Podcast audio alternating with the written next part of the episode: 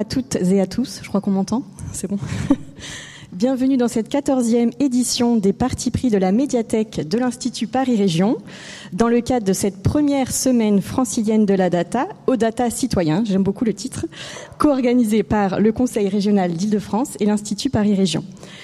Je suis Marthe Vialet, je suis très contente d'être parmi vous aujourd'hui. Euh, je suis commissaire d'exposition de data visualisation J'en ai conçu plusieurs sur des sujets divers tels que l'urgence sociale et environnementale, les réseaux et très récemment le sport de haut niveau avec l'INSEP, l'Institut national du sport. À propos d'exposition, l'IPR vous convie au vernissage de son exposition sur la data visualisation qui aura lieu juste après le parti pris, donc restez avec nous. Elle s'intitule Donner à voir quand le design éclaire la data. Nicolas Boquet, le directeur général de l'Institut, prendra la parole pour en discuter avec vous à la clôture de cette table ronde, que j'espère enrichissante. Merci à l'IPR aussi pour sa confiance dans le choix des deux data designers pour les data vis hors normes qui sont présentés euh, en bas.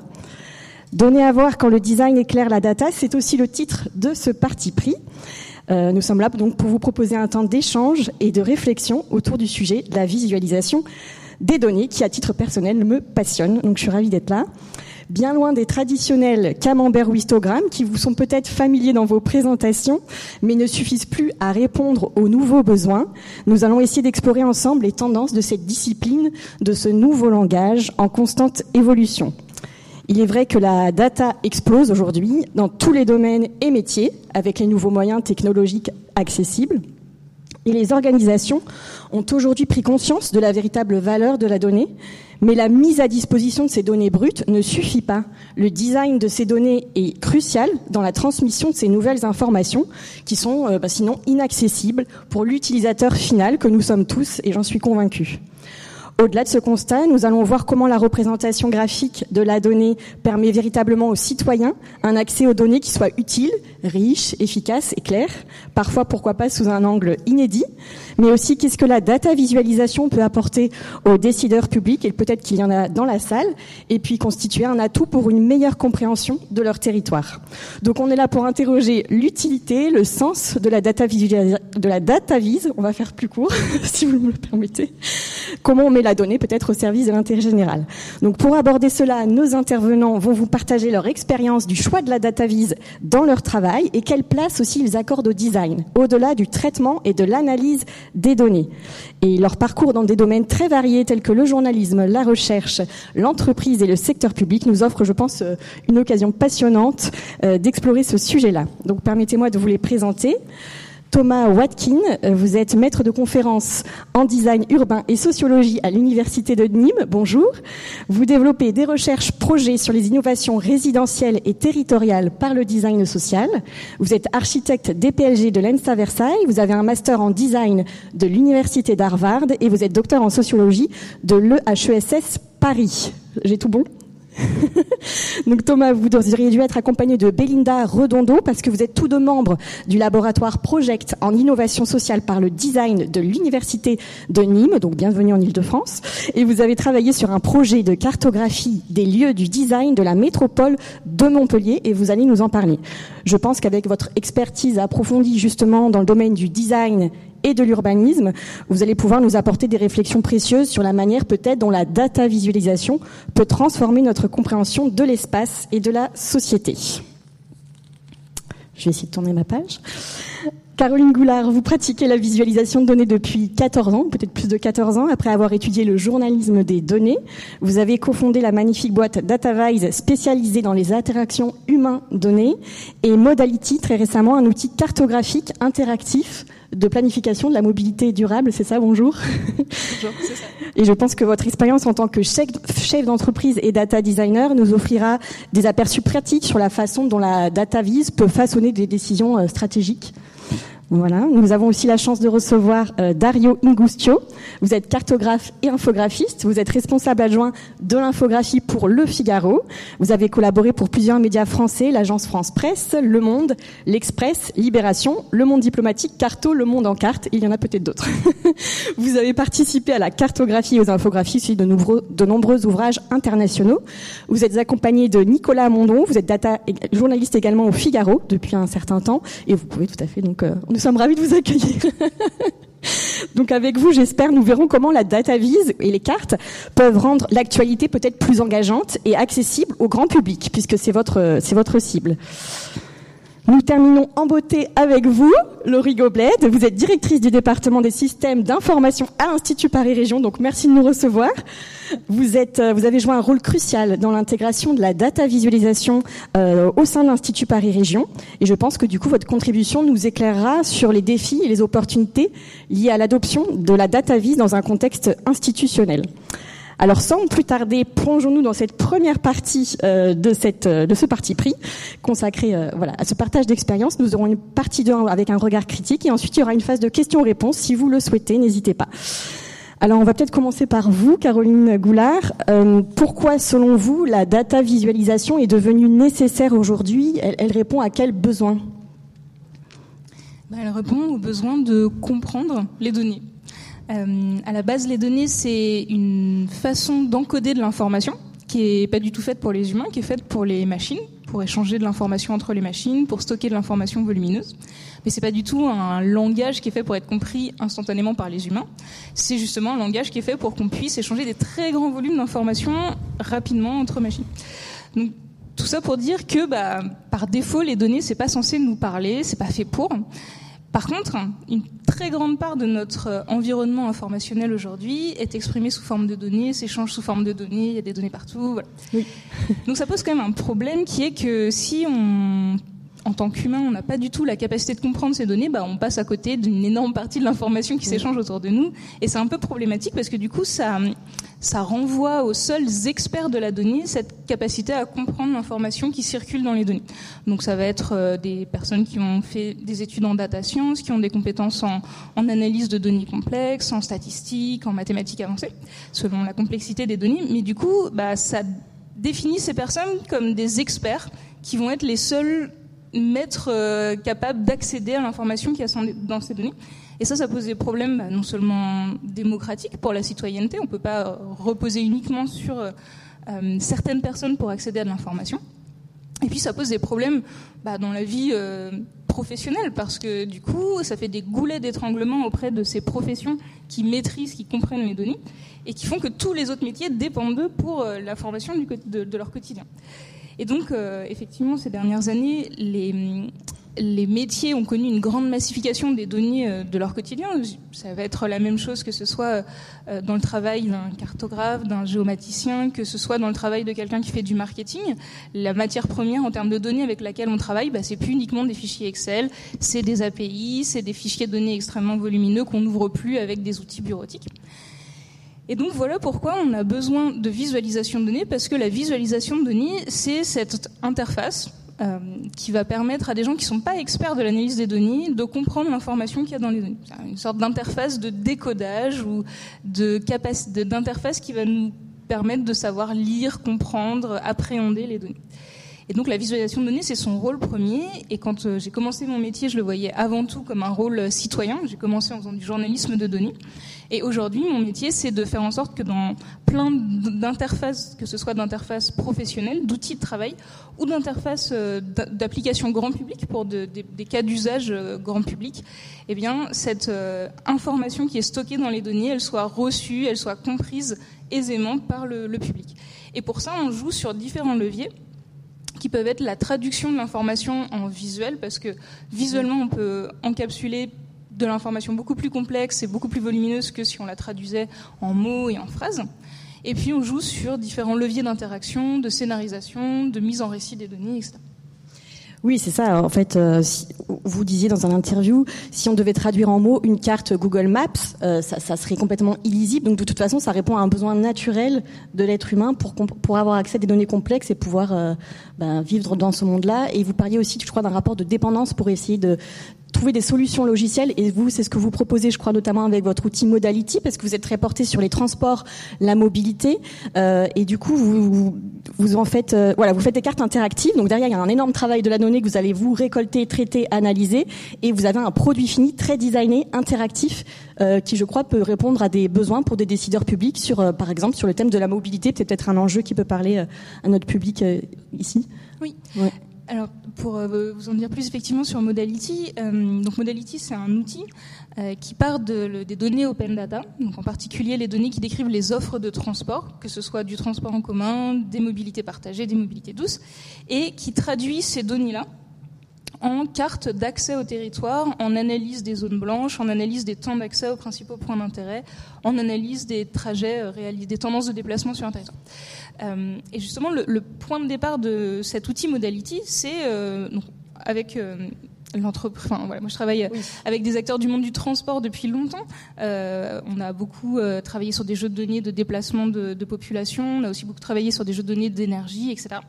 Et en fait, on s'est rendu compte nos clients nous en ont parlé, en particulier chez les opérateurs, que euh, avoir au même endroit toute l'information sur tous les modes de transport et euh, pouvoir comprendre comment ça se joue, euh, le fait de pouvoir prendre un mode de transport puis un autre, cette notion d'intermodalité, concrètement comment ça se traduit sur le territoire, comment ça s'incarne en capacité d'accès au territoire, c'est quelque chose qui nécessite de croiser des données qui viennent des différents modes de transport avec des données du territoire.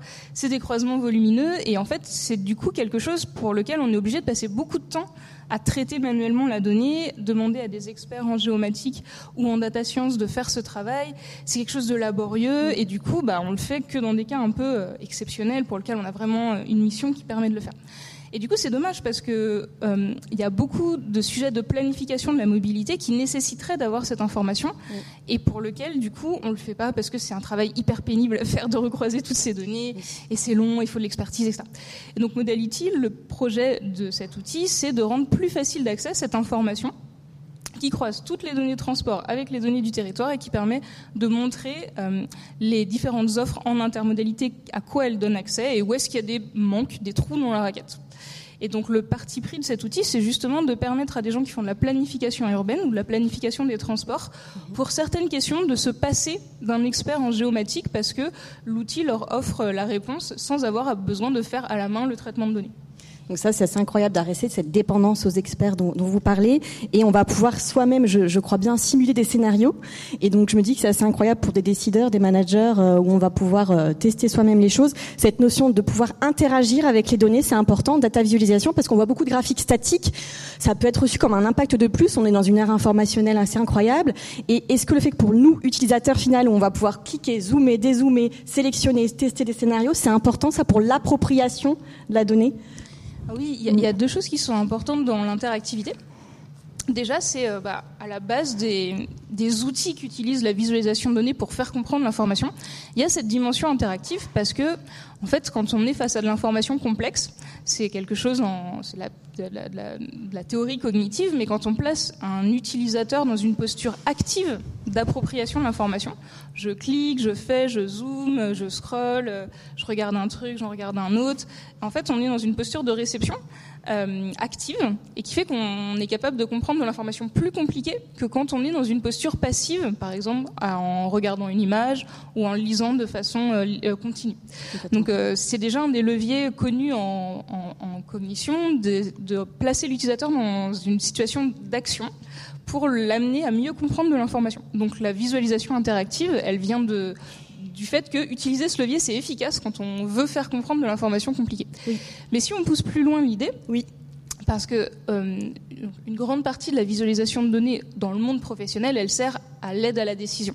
Comme je vous disais tout à l'heure, mieux comprendre l'information pour prendre des meilleures décisions, pas juste pour le plaisir de, de comprendre, c'est concrètement pour mieux faire son travail. Et donc pour l'aide à la décision, euh, on peut aller un cran plus loin parce que euh, une des, choses qui nous manque quand on prend une décision, bah, c'est d'être capable d'anticiper l'impact. Si je prends une décision et j'ai envie de savoir si je fais ça, qu'est-ce qui va se passer derrière, comment les gens vont réagir, comment ça va se traduire sur le terrain, etc.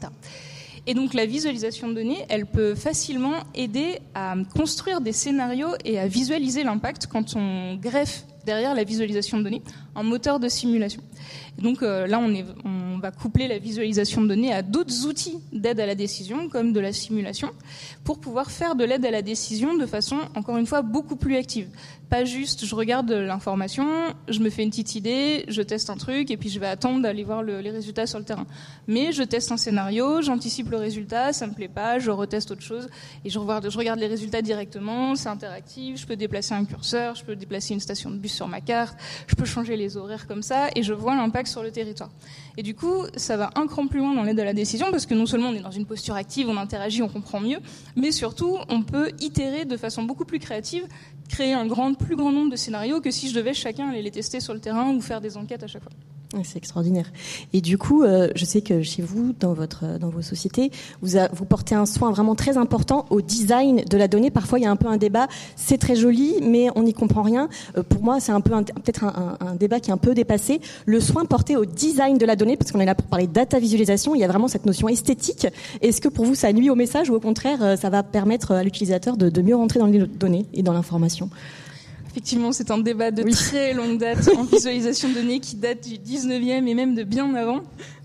Est-ce qu'il faut faire du joli ou est-ce qu'il faut faire du efficace euh, Alors il y a deux clans, hein, très clairement, parmi les, les, professionnels de la visualisation de données. Il y a ceux qui vont considérer que euh, qui vont considérer ce fameux ratio euh, encre information, parce qu'à l'époque on faisait de la visualisation de données imprimée, donc avec de l'encre, et donc des théoriciens de la visualisation de données, certains vont considérer que la plus grande quantité d'informations exprimées avec le moins d'encre possible, c'est le meilleur ratio encre-information, c'est ce qu'il faut viser. Pas de fioritures, pas de petits dessins, pas de trucs qui servent à rien, vraiment à l'essentiel. et puis il y a ceux qui vont considérer que la dimension esthétique d'une interface de représentation de données, elle va aider l'utilisateur, le lecteur, à, rentrer dedans, à appréhender l'information et à comprendre cette information. Et donc ça peut aller jusqu'à euh, bah, peut-être la caricature extrême, c'est de se dire on fait une infographie qui est très jolie, mais effectivement il n'y a pas de légende, il y a quelques il y a quelques beaux dessins, c'est bien illustré, il y a des belles couleurs, mais euh, il y a deux trois chiffres clés qui qui se baladent dans l'interface, mais ça va pas plus loin. Et là au final on a fait quelque chose de très joli, mais on a un peu perdu le côté donner accès à l'information parce que mm. du coup on a trois gros chiffres clés puis c'est tout. Euh, et donc entre les deux, euh, eh ben il y a un peu toutes les positions possibles, mais euh, donc effectivement moi je pratique ce métier depuis longtemps. On a réalisé des centaines de projets de visualisation de données avec mon équipe chez DataVise, et donc on a aussi des centaines de feedback clients sur des interfaces de visualisation de données, dans lequel le curseur est parfois mis plus ou moins sur des choses très esthétiques, très artistiques, très waouh, et parfois sur des choses très fonctionnelles. Et en fait on se rend compte que la dimension esthétique, quand elle n'est pas gratuite, quand elle est conçue pour amener vers l'information, eh ben, c'est un, une vraie aide pour rentrer dans l'information complexe parce qu'elle vient casser un réflexe euh, euh, courant que une grande partie de la population va avoir face à de l'information chiffrée, qui est c'est pas pour moi. Et eh oui. Ça, il faut se l'avouer. Alors, c'est sans doute un problème euh, qui vient euh, de l'école, qui vient euh, de bien plus loin, hein, qui n'est pas du tout lié à notre environnement professionnel, mais pour beaucoup de gens, à partir du moment où ils vont voir des chiffres, de l'information quantifiée, ils vont se dire c'est pas pour moi, je suis pas compétent ou c'est pas mon métier ou je préférerais faire sans, etc. Mm. Ou je vais pas, je vais pas savoir quoi en faire. Et aborder une interface de visualisation de données avec une dimension esthétique, ça permet de casser ça et de, de dire en fait c'est esthétique, ça me parle. Euh, ça va pas me, je vais pas entendre des voix, mais j'ai l'impression que c'est un truc auquel je peux m'intéresser, qui est abordable. Ça va peut-être titiller un truc dans ma curiosité qui fait que je vais m'intéresser et ça va du coup casser ce truc de c'est trop scientifique, c'est pas pour moi. C'est ça. Et hum, après, voilà, encore une fois, tout est une question de design euh, d'interaction, de design d'information. Il ne faut pas que ça nuise à la lisibilité, mais c'est un vrai hum, levier cognitif pour amener à s'intéresser à l'information complexe. Hmm, merci beaucoup. Du coup, je vais m'adresser en lien avec ça parce que vous vous adressez au grand public, euh, Dario Ingustio et Nicolas Mondon, euh, puisque vous travaillez au Figaro. Au Figaro, donc il y a la cellule Fig Data et la cellule Infographie, si je me trompe pas, et vous proposez des contenus innovants à partir des statistiques. Vous proposez donc des cartes, des graphiques, des articles défilants euh, remplis de cartes, où justement le lecteur peut aller à son rythme pour découvrir un contenu très complexe, notamment sur des situations géopolitiques. Vous savez, moi personnellement, c'est très, compliqué de quand on voit ça euh, dans un journal de 20 heures, on n'y comprend rien. Et euh, vous avez tout ce travail de narration des données. Euh, pourquoi vous pensez ces nouveaux formats journalistiques? Qui est un développement de la data vis, donc on le voit du data journalisme. Qu'est-ce qui justifie ça? Ça répond à quel besoin aussi? Bonjour à tous. Euh, merci de l'effort que vous faites pour traduire mon accent italien. euh, je pense que ces nouveaux formats euh, aident nous dans la compréhension. C'est exactement ce que disait Caroline. Joue sur ce, ce, levier cognitif de vouloir attirer le lecteur en premier abord sur des choses qui sont complexes, qui, sont, qui peuvent être constitués d'une base de données de 100 000 lignes ou d'une situation géopolitique sur laquelle on a un peu moins de, de, recul et on voudrait en savoir plus. On est vraiment dans un effort pédagogique et on joue en premier abord effectivement sur ce visuel cognitif de l'esthétique. On essaie de faire du beau. Euh, si vous me permettez la métaphore, c'est comme si vous êtes dans une librairie, vous avez plein de folios devant vous, ils sont tous la, la, côte blanche et il y en a un qui a la côte orange. Vous êtes euh, instinctivement attiré, attiré par ce, par ce, par ce, par ce livre-là. Euh, ce n'est pas uniquement du, du, marketing. Dit comme ça, ça peut mhm. être un peu euh, dénigrant ce que je dis, mais euh, dans le flux de l'information, dans l'énorme quantité de contenus qui sont même internes au journal. Hein, si vous êtes sur la, une de notre site internet, il y a une quantité de, sujets absolument euh, très importante. Et du coup, essayer de se démarquer euh, à la fois des concurrents, à la fois sur la home du site, et d'essayer de faire un, journalisme de, de, ce genre-là. Le levier cognitif esthétique, pour nous, c'est la première clé pour entrer un peu dans la porte chez le lecteur. Et ensuite, mhm. à nous, charge de ne pas euh, vulgariser, de ne pas euh, vulgariser outre mesure euh, ce travail-là. Donc, on, on, a des codes qui sont esthétiques d'abord, mais il joue effectivement aussi sur la carte et surtout sur la carte de l'efficacité. On doit être clair, on ne doit pas écrire les textes trop petits.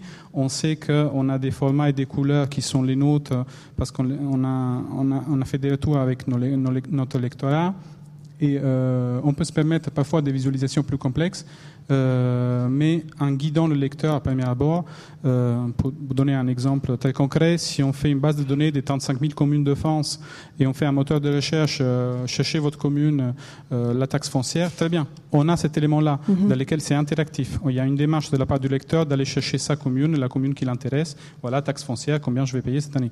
Mais notre travail de journaliste, c'est aussi d'extraire euh, l'angle qu'on veut souhaiter montrer au lecteur d'abord, mhm. et on accompagne ces moteurs de recherche d'un classement ça peut être un graphique très simple, hein, ça peut être un histogramme.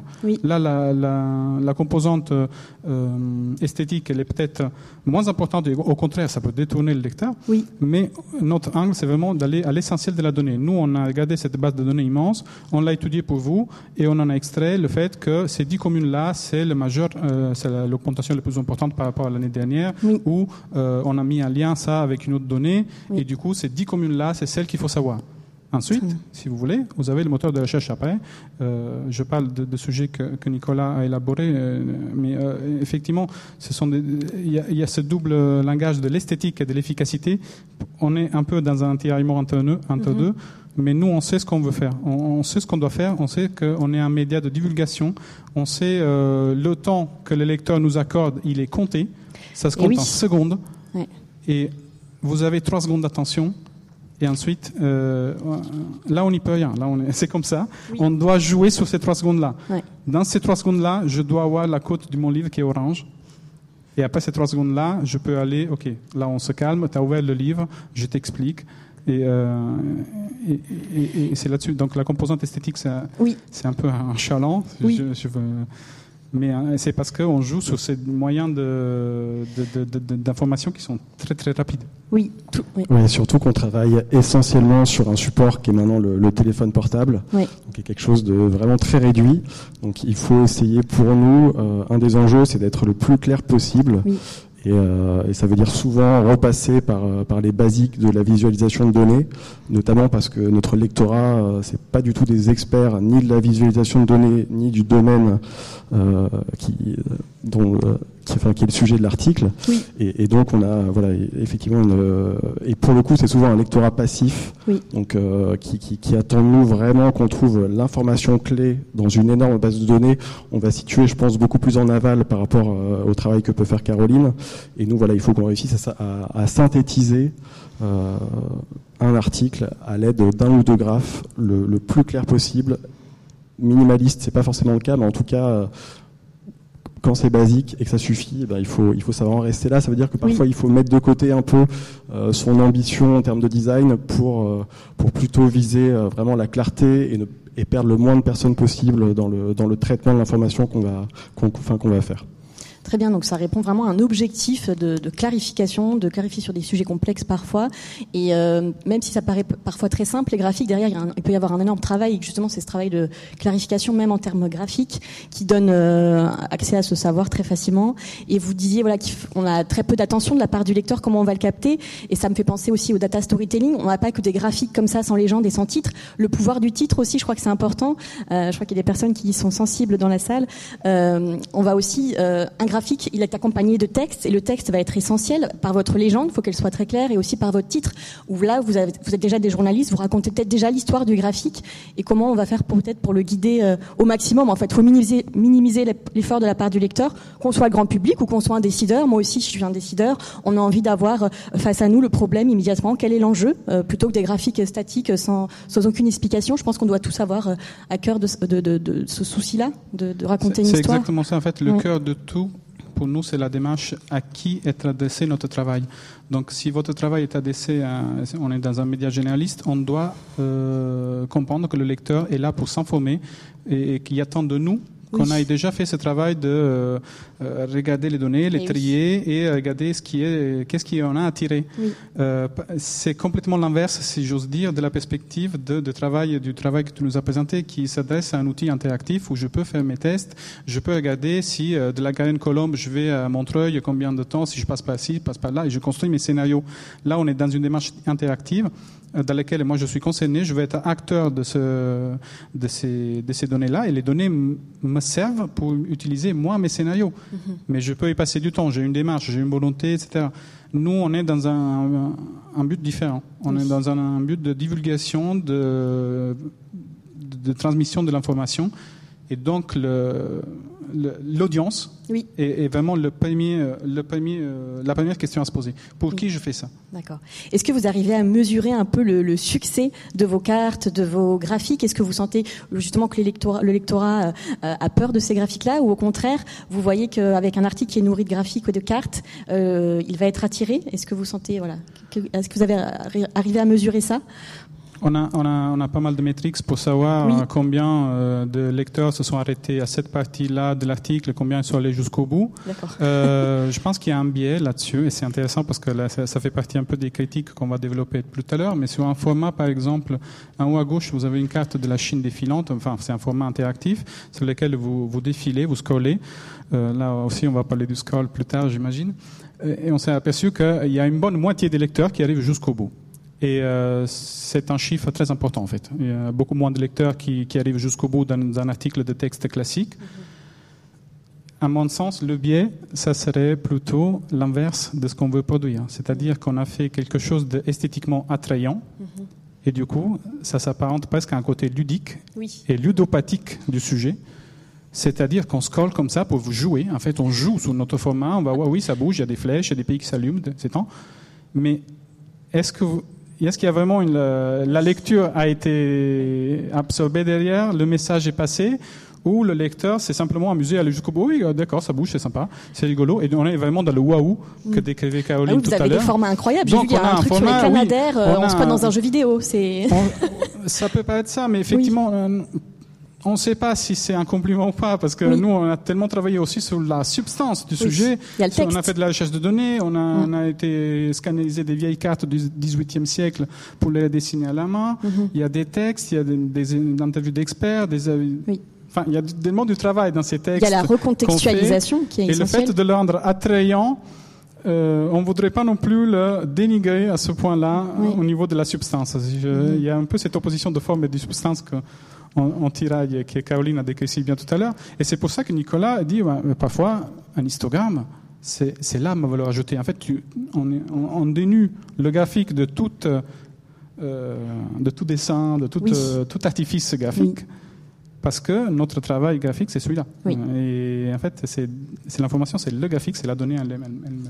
Mais oui, il faut pousser du coup un peu les, un peu les deux directions, donc garder ce, ce rôle d'infographiste assez classique où on va trouver le bon chiffre, ce que, ce que peuvent faire très bien euh, des sites comme The Economist ou The Financial Times qui, avec voilà, un petit graphe minimaliste, euh, réussissent à faire des articles formidables. Mais il faut aussi euh, attirer le lectorat et je pense qu'on peut vraiment être très attractif avec des formats qui soient, qui soient innovants tout en étant conscient des petits écueils que, que peut avoir ce, ce type de format. Moi, je pense qu'il faut trouver le bon équilibre effectivement entre le texte et la visualisation. Sur ce type de nouveau format, c'est vraiment le visuel qui prend le pas. Donc, il faut, je pense que le, texte sache se, se, se, restreindre et soit vraiment raccord avec euh, avec la visualisation. Mhm. C'est un équilibre, surtout quand on travaille à plusieurs. Il y a à la fois les infographistes, les développeurs, le cartographe, le rédacteur, et il faut que chacun trouve sa place. C'est pas toujours facile. Merci, oui. Donc c'est super J'ai une petite formule pour résumer ça. Euh, ça fait des années que tous ces nouveaux formats, entre guillemets, c'est souvent le même service qui s'en occupe, un service de visual journalisme et de data journalisme. Ça oui, il y avait cette nuance intéressante. Et à, mon sens, c'est vraiment les deux âmes visuelles. C'est vraiment ce côté waouh, euh, on joue sur le levier cognitif que Caroline a décrit si bien, et le côté data journalisme, là plutôt, c'est l'analyse de données, etc. Le graphique qu'on a, qui est au centre, c'est un histogramme tout simple mais ça, ça, ça ressort d'une semaine de travail d'archives de notre collègue qui est allé chercher dans toutes les archives de l'Assemblée nationale combien de députés avaient été sanctionnés. Et, et du coup, il a passé une semaine là-dessus. Et le résultat, c'est un graphique très simple, mais la, la, valeur ajoutée de ce graphique, c'est le travail qui a, qui a été derrière. Oui. Il n'y a pas besoin de faire plus. Oui. Nicolas, par contre, a pu se permettre de faire un graphique euh, à l'esthétique plus euh, engageante, comment je peux, comment je peux dire, visuellement plus attractive peut-être, dans une visualisation qui est un peu moins vue, ce sont des bulles de texte comme ça, pour une analyse comparative des films qui sont vus en salle plus en région parisienne ou plus dans le reste de la France. Hmm. Et euh, c'est un format qui incite à la lecture, à aller au, à plus profond du sujet, et, et qui, est, euh, qui peut se permettre du coup une visualisation plus, euh, plus poussée, entre mhm. guillemets, moins facile à lire, moins immédiate, ça on en est conscient, de simple histogramme comme un article de presse aussi, s'il est vraiment complet, il faut prendre le temps de le lire à un moment donné aussi, si on souhaite s'informer euh, de façon complète. Tout à fait, mais ça va beaucoup dépendre euh, du contexte dans lequel on publie l'article. Là, le, le, le, graphe euh, auquel il fait référence, c'était un, enfin, un graphe qui était pour le magazine, et, et, du coup sur une pleine page, effectivement, là on peut plus, en tout cas le lecteur va plus s'attarder pour essayer de, de, de, fouiller une visualisation, alors que clairement quand on est sur le web, sur un, sur un format mobile, là il faut, il faut sans doute être, oui, il faut sans doute être, euh, être beaucoup plus euh, rationnel dans ce qu'on va, dans ce qu'on va présenter et peut-être beaucoup plus efficace. On va parler des formats avec Thomas Watkin et aussi dans le cadre de cette exposition où les DataVis sortent de leurs écrans et vous verrez ça tout à l'heure. Et on a des très beaux projets euh, qui sont qui sortent sur Twitter, sur maintenant ça s'appelle plus Twitter, sur Instagram, euh, des magnifiques projets en DataVis, mais en fait elles, elles, contiennent tellement de données que de les voir en grand format, ça, ça, ça mérite le grand format et c'est ce qu'on va pouvoir voir tout à l'heure. Et je crois qu'on va en parler avec vous, Thomas Watkin, dans le cadre d'un projet de recherche urbaine avec Belinda Rodondo. Vous avez voulu saisir la créativité d'une ville. Vous avez pris la métropole, je crois, donc Montpellier-Rennes comme un territoire d'observation du design. C'est quand même un enjeu territorial, peut-être de connaître son territoire par le design. Et ça a donné lieu à une cartographie des lieux du design de la métropole de Montpellier réalisée par euh, Guillemette Crozet, data designer ici présente, je crois, avec euh, plus de 147 lieux, je crois, qui ont été repérés et catégorisés. Euh, vous, vous êtes chercheur avec Binda et vous avez eu ce réflexe de faire appel à un data designer parce qu'on parlait de ces nouveaux métiers, data scientist, data analyst, on est un petit peu perdu. Et euh, vous, vous avez eu le réflexe de vous dire, vous avez fait tout ce travail de recherche énorme euh, et vous avez eu voilà, envie de faire appel à ce métier-là pour mettre en valeur vos savoirs que vous aviez collectés.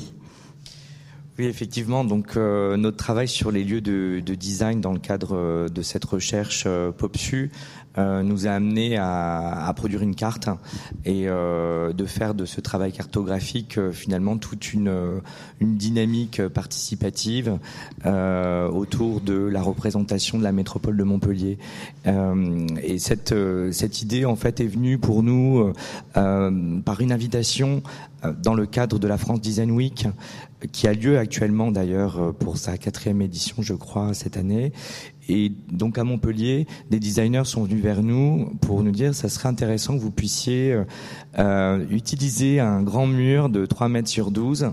Qu'est-ce que vous pouvez faire pour euh, faire un, une représentation un peu méta du design? Et on leur a dit c'est, c'est, ça tombe bien parce qu'on a ce projet de recherche euh, sur lequel nous planchons depuis un moment maintenant dans la métropole de Montpellier où nous investissons le, croisement entre la créativité, l'expérimentation, l'innovation, à repérer des lieux que nous nommons de design et donc, euh, nous avons fait appel à, à Guillemette Crozet parce que, euh, en tant que euh, cartographe, nous ne sommes pas des cartographes pour autant, en tant que chercheurs en design. Et ça, c'est vrai. J'aimerais juste faire une petite parenthèse là-dessus parce que la recherche en design, on peut l'assimiler à la production de design. Or, le chercheur en design fait appel aussi à des designers et peut mobiliser aussi des outils de design qui sont souvent en lien avec le design de service, le design thinking ou d'autres approches collaboratives. Et en cela, en fait, euh, les compétences euh, de, euh, de data vise et de, de, cartographie de Guillemette Crozen ont été fort utiles pour représenter ce qu'on avait déjà, je dirais, dans notre collecte de données, de projets sur le territoire montpelliérain, et en même temps, on, affinera peut-être ce point-là sur la, la, manière de détailler aussi nos collectes pour les hiérarchiser par euh, la représentation visuelle. Donc en cela, ça nous a énormément aidé euh, euh, de, de, faire appel à une designer graphique et de faire de la data visualisation pour représenter un territoire. Et oui, c'est un véritable langage. Finalement, la data visualisation, il y a quand même des règles, même s'il y en a qui s'en éloignent et on passe au data art éventuellement. Mais, euh, mais je pense que vous disiez voilà, qu'il y a un dialogue, un vrai dialogue de confiance entre vous, chercheurs, et la data designer pour trouver la meilleure manière de représenter ça. Il fallait catégoriser des lieux qui avaient jamais été catégorisés. Et donc, il y a tout ce dialogue de comment on fait ressortir l'information. Et par exemple, sur cette carte où je crois que le territoire disparaît pour mettre en valeur plutôt euh, les lieux, donc mettre en valeur l'information, alors qu'on peut voir euh, parfois des cartes où c'est tellement rempli il n'y a, a, aucune hiérarchisation de la donnée, c'est très compliqué, c'est dommage. C'est-à-dire que le savoir est exceptionnel, mais en termes de rendu, ça, on, on, on passe parce qu'on a déjà mal aux yeux. Donc je trouve que ce soin porté à cette dernière phase finale, vraiment pour la transmission à l'utilisateur final, parce que finalement on fait pourquoi on fait tous ces visuels? C'est pour le lecteur, c'est pour le grand public, pour des décideurs. Il faut vraiment faire attention à ça et que faciliter la lecture au maximum. Et je crois que vous avez tous ce souci-là finalement. Oui, tout à fait. Mm. Juste euh, sur ce point, sur l'exposition à proprement parler, euh, il est vrai que l'apport le, de Guillemette Crozet a été intéressant euh, du fait que nous avons été confrontés à un format qui nous dépassait, la cartographie immersive, et, et, donc de devoir représenter des lieux par des catégories que nous avons repérées et que nous avons de en tout cas, Guillemette nous a aidé à, mieux saisir ces catégories par des pictos, notamment par un langage visuel qui nous échappait et euh, qui nous a permis, euh, par euh, notamment ce travail de, de pictogramme, à, créer en fait les limites de ces catégories et de l'ensemble des collègues de données que nous avions à notre portée. Mm. Donc on peut mettre en valeur, moi je pense, toutes ces collaborations qui y a entre des chercheurs et des data designers. Moi j'ai fait des collaborations avec des data analystes qui me collectaient la donnée et j'étais data designer auparavant et je trouve ça génial. Je trouve on a tous des, on vient tous d'univers très différents, je trouve dans la data et data visualisation et la collaboration est très riche. Euh, je pense que ça, que ça vaut le coup. Euh, donc on en parlait, euh, votre carte, elle a été euh, une fois pensée de façon statique euh, en format standard et ensuite pensée en très très grand format dans le cadre de cette exposition. Donc forcément c'est cher à mes, à mes, à mes goût, ma passion. Euh, c'est pas que pour le plaisir. Il y avait cette notion d'appropriation encore une fois par le pour le destinataire final, euh, c'est-à-dire qu'on va avoir des cartes sur Twitter, sur euh, sur les X pardon, sur les réseaux sociaux. Le fait de passer au grand format, dans un le fait que ce soit tangible, et aussi il y avait cette je crois une dimension participative aussi de la carte. Est-ce que le fait de donner accès aux citoyens à la carte en lui proposant aussi de l'enrichir, ça c'est intéressant comme démarche pour pour que dans le cadre de la data visualisation, c'est cette dimension participative Tout à fait. Le, le, le, designer, en soi, est très sensible à la médiatisation et aux médias utilisés. Mm. Et en soi, l'exposition s'est avérée devenir un vecteur euh, de, euh, de la cartographie, euh, d'une représentation inédite de la métropole de Montpellier. Et donc, on a pu, justement, par cette carte, engager les visiteurs à se prononcer, voire même choisir des couleurs de pictos qui correspondaient avec des couleurs de post-it parce que ça permettait plus facilement aux visiteurs de poser de nouveaux post-it correspondant à une catégorie qu'on avait définie. Et euh, dans ce sens-là, c'est vrai que la, la, dimension immersive de la cartographie, de grandes cartes qui sont démesurées, c'est un, c'est très important pour des Montpelliens qui, qui connaissent leur ville mais qui la découvrent autrement. Et d'autre part, cette dimension participative qui euh, engage le visiteur et qui lui aussi lui permet de s'approprier euh, une dimension euh, territoriale nouvelle complètement singulière et qui lui permet aussi de s'engager sur de nouveaux questionnements que sont ceux de justement de la question qu'est-ce que c'est que le design dans une métropole? Mhm. Quelle est la limite finalement de ce terme de, de, de design? Dans le contexte Montpellier. Et oui, c'est fou parce que ça n'avait jamais été cartographié jusqu'alors. Donc, ok, tout a été vu dans le monde. Hein. On a exploré le monde de façon géographique, mais maintenant, c'est quel, euh, voilà, par quels euh, autres aspects on va explorer le monde. Et je pense que justement, les data designers et tous ceux qui travaillent dans la data peuvent être un peu des nouveaux explorateurs de ce monde et comment on va peut-être rendre visibles les choses qu'on ne voyait pas jusque-là. Oui, alors c'est vrai que d'une certaine manière, cette carte des lieux du design nous a, c'est un projet qui euh, qu'on accompagne et qui en même temps a, hum, a un effet d'attractivité. Alors c'était très intéressant dans les discussions sur euh, cette idée aider l'utilisateur euh, voilà à rentrer dedans. Là, c'est ce que ce que vous disiez au début. Alors nous on a vu des, des, des, des, visiteurs qui sont vraiment rentrés dans, dans l'objet, mais aussi euh, des, des chargés d'études ou des directeurs de département de la métropole qui ont eu vraiment une un, intérêt à regarder notre carte qui n'avait pas été produite. Quand euh, même des chercheurs euh, lors d'une restitution en novembre 2022 euh, dans le cadre de PopSu nous ont interpellés en nous disant mais est-ce que votre carte n'a pas été produite initialement sur quoi vous êtes-vous basé?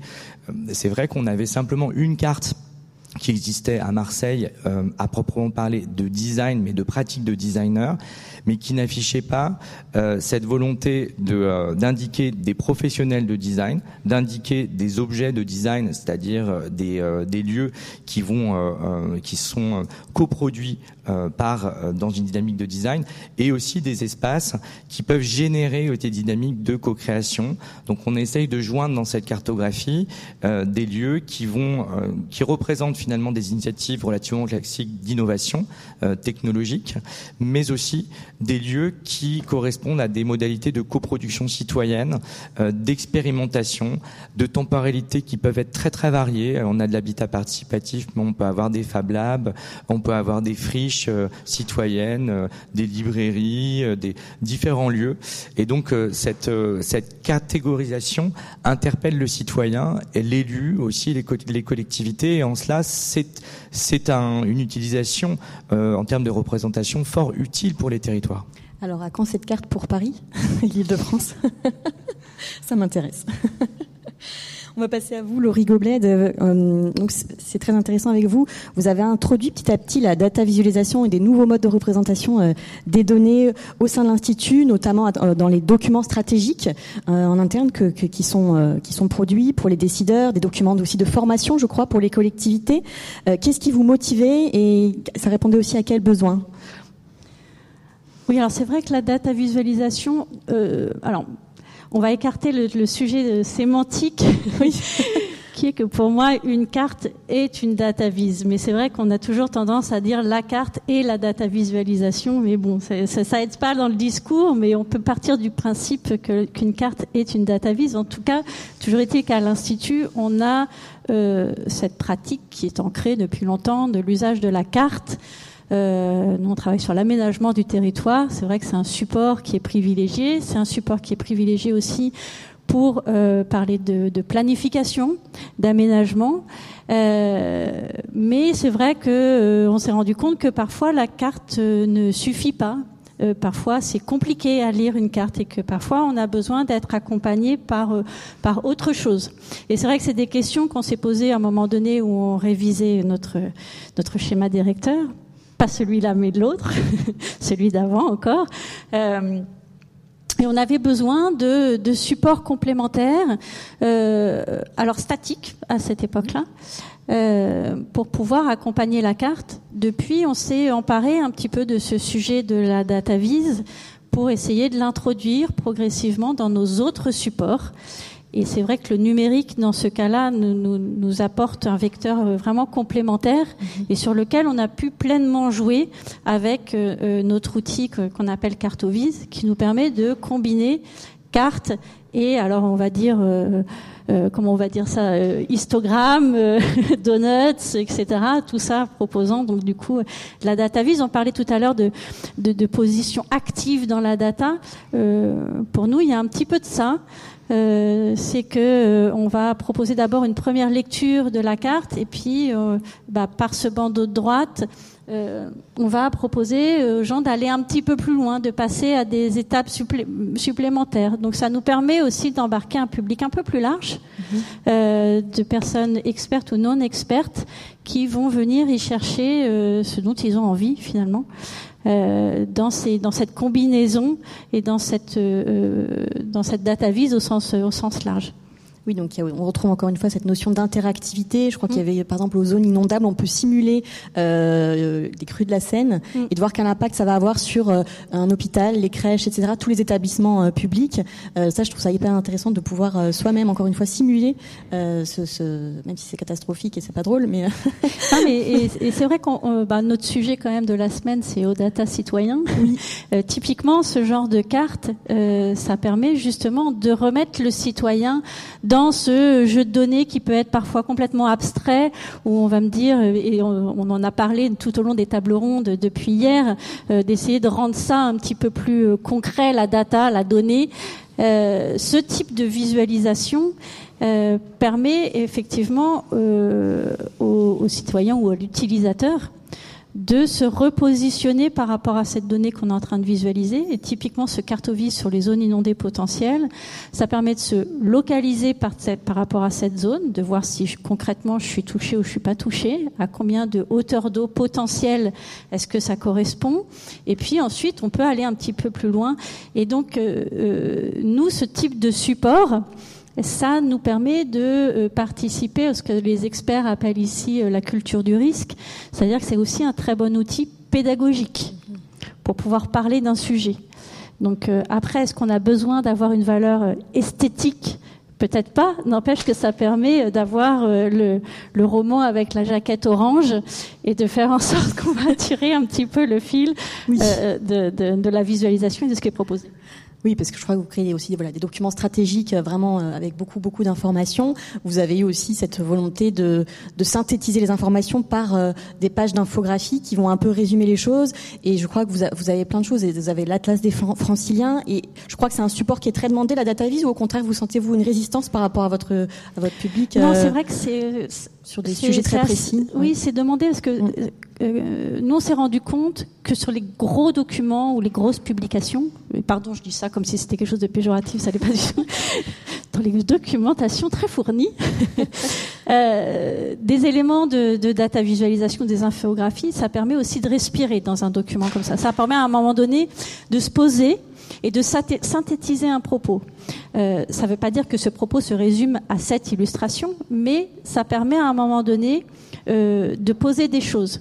Et on s'est rendu compte, effectivement, par exemple, dans l'enquête euh, euh, victimation et sentiment d'insécurité qu'on fait tous les ans avec la mission sécurité ici, bah, produire cette planche d'infographie qui synthétise un petit peu le propos, c'est très demandé parce que c'est très visuel on a l'information euh, qui est synthétique. Ça n'empêche pas d'aller consulter après le rapport qui va être très fourni, l'analyse qui va avec, etc.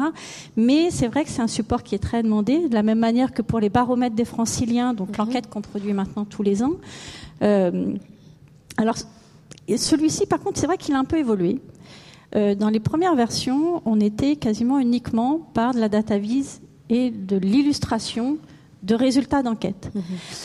Mais on s'est rendu compte que euh, ben finalement c'était un peu simplifier le propos et qu'on avait besoin de mixer ça avec quelque chose de plus qualitatif et de vraiment euh, ajouter quelque chose de l'ordre de la narration autour de ces données. Donc on a maintenant des contenus qui sont beaucoup plus enrichis. Parce que sinon, on se retrouve dans des formats où, euh, enfin, pardon pour la formule, mais on, on, balance de la donnée pour balancer de la donnée. Et certes, on la rend jolie euh, en mettant euh, des jolies couleurs et des jolis pictos, mais finalement, est-ce qu'on aide vraiment les gens dans la compréhension? C'est pas sûr. Maintenant, on a dans, dans ces formules beaucoup plus narratives qui, il me semble, correspond beaucoup plus à nous, notre position d'expert sur ces sujets. Oui, encore une fois, il y a cette notion, j'ai l'impression, d'accompagner le destinataire final, que ce soit le grand public, un lecteur, un visiteur, quel qu'il soit, un décideur. Euh, on ne peut pas le laisser comme ça face à ces graphiques, euh, face à ces cartes. Il y a vraiment cette notion d'accompagnement, de médiation. Je pense que c'est ça qu'on peut retenir. Et euh, du coup, dans ce contexte institutionnel, comment vous, vous vous mettez à jour sur la data visualisation? Je crois que vous avez vraiment cette, ce, vous aimez bien de faire de la veille, faut vraiment parce que c'est un, une discipline, un langage qui est en pleine euh, effervescence. Il y a une communauté DataVis. D'ailleurs, si vous voulez la rejoindre, n'hésitez pas sur les réseaux sociaux. Vous pouvez tous aussi les suivre sur, euh, sur les réseaux sociaux. C'est passionnant de voir ce qui se crée aujourd'hui, comment les designers s'emparent des données. Donc vous avez cette euh, appétence-là, comment on peut euh, l'introduire dans un cadre institutionnel et, et, que ce soit accepté, parce que peut, on peut un peu casser les codes dans la représentation des données. J'imagine pour des cartes, c'est quand même très normé. C'est pour ça que moi parfois je le distingue un peu parce qu'il y a des, vraiment des règles spécifiques à la carte. Mais je sais que vous avez cassé les codes et on le voit dans l'exposition, donc ça va être super intéressant de, voir ça. comment comment on fait ça? Oui, c'est vrai qu'on a, a cette chance à l'institut d'avoir une une très grosse communauté euh, euh, d'abord de, de, géomaticiens, c'est-à-dire d'experts de la donnée géographique qui produisent des cartes, etc. Et c'est vrai que ça a commencé avec cette communauté-là, qui est quand même assez conséquente. Euh, Aujourd'hui, cette communauté, elle se, elle s'élargit, elle se consolide euh, autour de tous les experts de la data. Euh, c'est vrai qu'avant, c'était des échanges dont on avait besoin pour euh, euh, faire des retours d'expérience, pour justement assurer cette veille et puis diffuser en fait un certain nombre d'outils. Quand on a commencé à travailler sur la data vise, ben, on a mis en place des bibliothèques de pictos, on a mis en place des palettes de couleurs, on a mis en place ce langage visuel commun pour faire en sorte que quand on travaille sur de la data vise, eh ben, cette grammaire institut, elle soit posée et qu'on n'ait pas besoin de se poser la question justement de, du langage. Euh, donc cette communauté aujourd'hui, elle s'élargit et on fait en sorte justement de à la fois de se transmettre l'information, euh, de se challenger aussi à travers euh, des ateliers, à travers euh, des défis. Euh, on est une communauté qui aime bien un petit peu, euh, voilà, se, se, se, forcer un petit peu à passer les étapes d'après. Mais en tout cas, ce qui est sûr, c'est qu'à chaque fois qu'on s'est challengé, on a réussi à passer une étape supplémentaire. On a passé, on a passé Cartovise, on a passé un certain nombre d'outils comme ça, sur lesquels à chaque fois on a pu passer une marche supplémentaire. La dernière, c'était variation cartographique, où effectivement on a casser les codes d'un certain nombre de cartos. Euh, alors c'est pas dit qu'après on, on, on, puisse le faire dans des choses qui sont euh, très très formelles. Euh, quand on travaille sur un document de planification, il y a des codes qu'on ne peut pas casser, mais on peut casser les codes pour d'autres supports. Et dans ces cas-là, euh, c'est pas c'est pas un événement récréatif, mm. c'est un événement qui nous permet, nous aussi, de se remettre en question. Et je pense qu'on a besoin, quand on travaille sur des supports très visuels comme ça, parfois, de se remettre en question sur la façon dont on le fait et comment on le fait. Et, euh, et ces ateliers sont parfois l'occasion de, le faire. Et de rendre la data visualisation vivante. J'imagine aussi au Figaro, euh, c'est des discussions qu'on peut avoir. Va, ça évolue en fait, une matière vivante pour tout le monde. Eh bien, merci beaucoup pour cette première partie de ce parti pris, pour ne pas répéter le mot. Merci de nous avoir partagé tout ça. Euh, donc peut-être qu'on peut retenir qu'on peut voir la data vis comme un médium pour euh, notamment euh, penser les territoires, notamment celui des franciliens, hein, parce qu'on est en Ile-de-France. Peut-être pour rendre visibles des phénomènes urbains, notamment en termes de transport, d'attractivité territoriale, pour prévenir des risques. C'est vraiment des exemples, notamment ou sinon à travers le design aussi, comment on peut voir une ville, informer sur des situations géopolitiques complexes. Ce sont des exemples, mais j'aime bien le signaler pour pas que ça soit trop théorique. Mais en fait, donc lorsqu'on va interroger, c'est peut-être avoir un peu un regard critique sur la data visualisation, parce que parfois même avec les meilleures intentions du monde en matière de communication, justement, on en parlait tout à l'heure, euh, on peut, euh, le résultat n'est pas forcément celui qu'on avait espéré pour euh, de la part du lecteur. Euh, y a, y a, finalement, il y a l'importance du design dans le message à faire, à faire passer, mais est-ce qu'il n'y a pas aussi des, des, risques, des risques? Il y a une responsabilité de la part des designers dans ce qui, dans ce qu'ils vont montrer. Euh, parce que finalement, est-ce qu'il n'y a pas toujours aussi une part de, de subjectivité euh, Dario et Nicolas, je crois qu'on on en avait parlé lorsqu'on avait préparé ce, ce, parti pris. Vous aviez aussi, malgré tout, un regard un peu critique sur euh, des formats narratifs très très innovants, mais on en a parlé tout à l'heure, qui parfois sont peut-être très poussés, mais peut-être mis au message, parce qu'on va plus être attiré par, le, par les effets, par l'animation très complexe. qu'est-ce que qu'est-ce que vous en pensez par rapport à ça Je vais commencer à parler parce que c'est oui. moi je, je suis plutôt c'est lui qui les fait et lui c'est plutôt celui qui les critique. Et ah, moi, j'adore, j'adore ces critiques, sont très justifiées et, effectivement, ils me font réfléchir. Euh, sur les formats un peu immersifs, sur lesquels on est sur un grand écran, sur lesquels on essaye de mettre euh, je dis par exemple, on fait de, la recherche esthétique, comme, comme vient d'être évoqué par là, euh, la mer noire, euh, un fond de relief. Ce sont des éléments graphiques qui permettent d'attirer le lecteur, le regard du lecteur, et euh, qui peuvent, à un certain moment, le détourner du, du cœur du sujet. Euh, comme, je disais tout à l'heure, c'est un lien avec l'interactivité parce qu'il y a un journaliste de New York Times qui, il y a quelques années, il a, analysé, il faisait des, infographies interactives très, très fourni, plein de boutons. Il faut cliquer ici, il faut afficher ce menu-là. Et donc, ça présupposait une interactivité de la part du lecteur sur son objet. Et en faisant des statistiques, il s'est aperçu que 95% des lecteurs ne cliquaient sur aucun bouton et personne ne cliquait nulle part. Et la seule chose qu'ils voyaient, et du coup, toute l'information, tout le travail qui avait été derrière, qui était d'une technicité assez complexe, était euh, un peu euh, vain. Et euh, la seule interactivité qui avait marqué, qui fonctionnait, était le scroll. Hmm. C'est lui que on est, on est tous à connaissance de cette. tous les sites d'actu sont formulés comme ça. Vous avez une page qui défile. Tous les réseaux sociaux sont faits comme ça. vous rentrez sur Instagram. La seule chose que vous faites, c'est vous balancer votre pouce du bas vers le haut. Et en fait, il y a eu un énorme défi pour les designers, surtout dans les médias, parce que moi c'est le domaine que je connais un peu plus, mais j'imagine même dans d'autres dans d'autres domaines on n'essaye pas de critiquer ça, mais on essaie d'aller vers, le comportement du lecteur. Ça sert à rien de lutter contre les moulins avant. Quand euh, vous avez Instagram qui fait ça, il y a 2 milliards de personnes qui font ça. Euh, il n'y a pas, il a pas grand sens qu'on aille de un compte-courant de l'histoire. Donc, on doit adapter notre récit, notre narratif au défilement, au comportement du lecteur, au scroll. Donc, si tout le monde va ne faire que scroller, ben, on va faire scroller les gens et on va raconter l'histoire en scrollant. Mhm. Et il y a eu des formats effectivement totalement à la verticale. Mhm. Euh, c'est l'enfer pour les traduire sur une page de journal imprimée.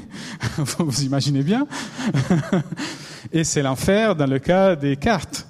Pour la France, ça, peut aller, mais les États-Unis, la projection classique qu'on a des États-Unis, c'est un format plutôt euh, paysage, c'est-à-dire plus en largeur qu'en hauteur faire entrer ça dans un téléphone qui a l'inverse, etc. Pour le Chili, c'est très bien, pour la Turquie, un peu moins. Mais voilà, on y travaille sur ça. Et il y a toute une, toute une série de, petites spécificités techniques qui font qu'on doit adapter notre narratif euh, visuel immersif au comportement du lecteur. Mm-hmm on, y on essaye d'y travailler là-dessus et ça peut euh, être, euh, on peut basculer vite dans la, justement dans les réseaux sociaux, dans le comportement où on défile sans arrêt, on reste toute la soirée sur Instagram et, on, au final on dit mais j'ai perdu trois heures de ma vie, j'ai regardé que des choses bêtes et au final on peut un peu être tenté de ça. Nicolas l'argumente bien, effectivement, des fois il y a des textes super intelligents parmi les cartes, mais je ne les, les lis pas. Je mmh. passe d'une animation à la suivante parce que c'est ludique. Parce que mmh. c'est. Ouais, tout à fait. On peut être tenté de, effectivement de, de, doom scroller sur ce genre de format juste pour, euh, pour, pour, pour voir les interactions. Et, au final, on retient pas grand chose. Et euh, moi, le premier, je, je, vais, je, vais, je vais agir comme ça. Enfin, je vais réagir comme ça sur ce genre de format. Et euh, c'est ce qu'on disait un peu tout à l'heure, c'est qu'il faut trouver vraiment le, bon équilibre entre le texte et, et, les visuels sur ce genre de format.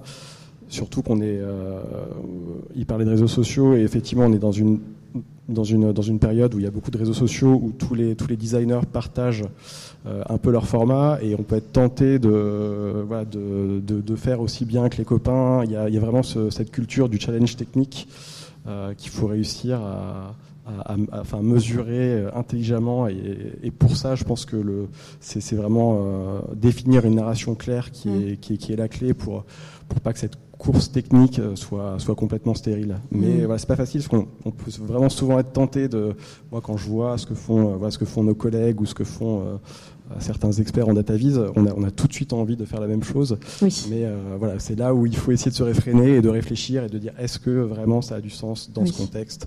Est-ce que, est-ce que mes lecteurs vont comprendre ce que je veux faire? Oui. Je pense notamment à la mode des, des des, des, cartes bivariètes avec, euh, avec des couleurs qui superposent et ça fait des résultats très jolis. mais effectivement, c'est pas toujours très abordable pour, euh, pour, le, pour le grand public oui. et même, même pour les experts. Oui. Et en même temps, moi, je pense que voilà, les data journalistes, vous êtes des compteurs de données hors pair parce que vous, vous pouvez recontextualiser, vous avez, euh, euh, pouvez avoir des témoignages, des enquêtes, etc.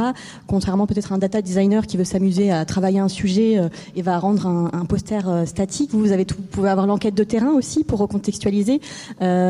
Et, par exemple, au moment du Covid, on a vu plein de graphiques et c'était dramatique. On les voyait tous les jours. C'était les morts du Covid, mais en fait, on, je ressentais aucune émotion par rapport à ça parce qu'on nous les balançait tous les jours et c'était vraiment des graphiques qui ressemblaient à des dashboards financiers. Or, on parle de millions de morts. Euh, et donc, j'ai bien aimé aussi le travail du New York Times qui, du coup, a fait un article euh, très impactant où on voit des graphiques avec des effets, c'est vrai, sublimes, mais derrière, il y a des photos. Euh, on voyait, on avait des témoignages de drames. Est-ce que justement amener de l'émotion, c'est pas aussi un moyen d'aller capter le lecteur, mais vraiment de l'intéresser au sujet? Et toute cette narration est quand même utile, mais c'est ce que vous disiez, accompagné d'images, pas seulement de graphiques, à l'état brut, statique, qui sur des sujets dramatiques, quand on parle d'humain, de mort, moi j'aime bien cette notion de data vise un peu sensible. Comment on va pouvoir aussi faire appel aux émotions plutôt qu'au mental. Qu'est-ce que vous en pensez? Tout à fait, bah, c'est ce qu'a fait vraiment le New York Times, notamment avec leur une. Oui, ils ont mis, extraordinaire. un, million de points. Oui. Euh, dans le temps, ils ont réussi à faire une, super une. Le Monde a repris ensuite plus ou moins la même idée. Et effectivement, c'est des gens qui sont très inspirants. Et, euh, et l'écart entre le, effectivement le dashboarding qu'on a vu ressortir euh, de manière frénétique pendant le Covid, avec certaines idées beaucoup plus sensibles, était, était assez, assez fascinant. Je rebondis là-dessus parce que, excuse-moi, c'est effectivement il y, a, il y a, pas mal d'exemples ces dernières années sur comment donner un peu plus d'empathie à ces froids de chiffres, à ces graphiques froids.